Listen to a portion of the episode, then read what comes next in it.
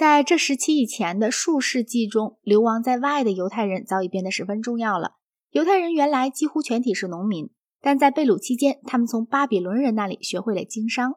在以斯拉和尼西米时代以后，仍然有许多人留在巴比伦，其中有些人变得很富有。在亚历山大里亚建成以后，大批犹太人定居在那里，他们有一个指定的专区，但这和今天的犹太人区有所不同。这种专区是为了避免接触外邦人受到沾污而设置的。亚历山大里亚犹太人希腊化的程度比犹太境内的犹太人为甚。他们甚至忘却了希伯来语，因此他们只得把旧约全书译成希腊文，其结果便是旧约圣经七十人一本，摩西五经译成于公元前三世纪中叶，其余各篇译成的时代较晚。关于旧约全书七十人一本，曾有过一些传说。这个译本之所以如此命名，是因为它是由七十位译者所译。据说这七十位译者各自译出了全书。而当人们对照这些译本时，却发现各个译本连最细微的地方也都完全一致，因为全体译者都受到了神灵的启示。然而，以后的学者却指出，旧约全书七十人译本是有着严重缺点的。在基督教兴起以后，犹太人几乎不再使用它，他们重新阅读希伯来文的旧约。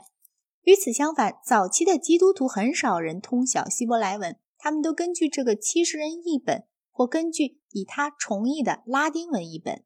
三世纪时，欧里根曾经不辞劳苦地译出一个较好的译本。在五世纪，杰罗姆完成了拉丁语译圣经以前，那些只通晓拉丁文的读者只好满足于几种有缺点的译本。杰罗姆的这个译本最初遭到很多批评，因为他在翻译这本书的时候曾得到一些犹太人的帮助。许多基督教徒认为犹太人故意篡改了先知的话，意在。不让先知预告基督的诞生。然而，杰罗姆的译本终于受到了一般人的承认。直到今天，这个译本在天主教会中仍旧保持着它的威信。和基督处于同时代的哲学家菲罗是犹太人在思想方面受到希腊影响的最好的说明。菲罗在宗教上是个正统教派，但他在哲学上却首先是个柏拉图主义者。此外，他还受到斯多哥派和新毕达哥拉斯派的重要影响。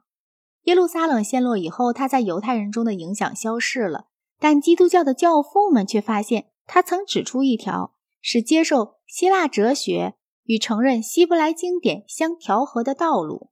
古代每个重要城市都逐步建立了相当数量的犹太侨居地，犹太人和东方其他宗教的代表者分别影响了那些不满意怀疑主义或希腊罗马官方宗教的人们。不仅在罗马帝国，在俄罗斯南部也有许多人改信了犹太教。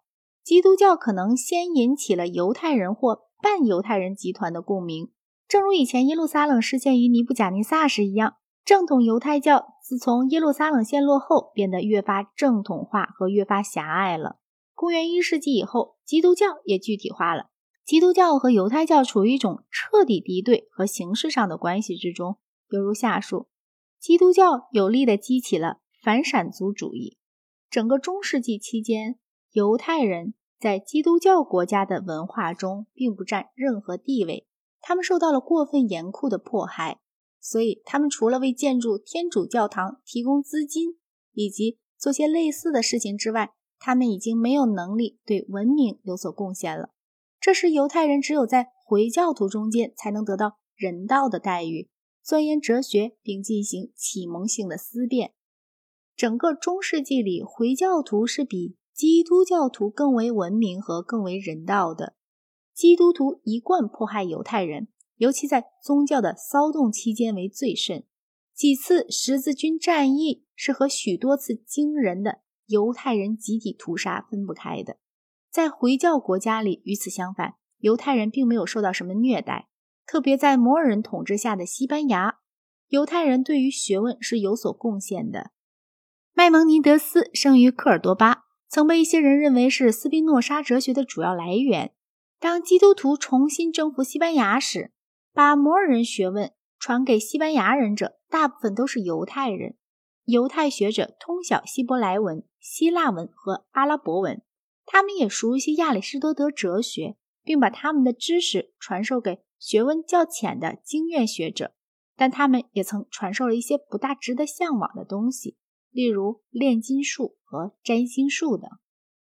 中世纪以后，犹太人仍然对文明有过很大的贡献，但这只是作为个人，而不再是作为一个种族来进行的。